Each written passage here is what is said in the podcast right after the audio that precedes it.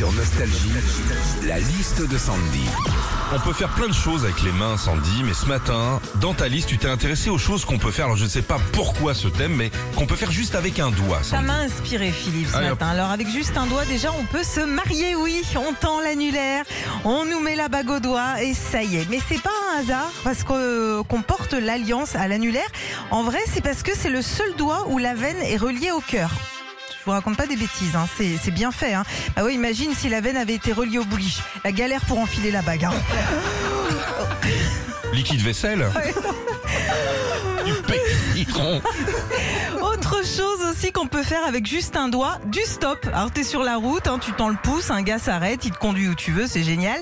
Mais j'ai mis longtemps moi à comprendre ce que ça voulait dire. Avant, je voyais euh, des gars sur le bord de la route avec le pouce en l'air. Je croyais que c'était juste pour me dire bravo, tu conduis super bien.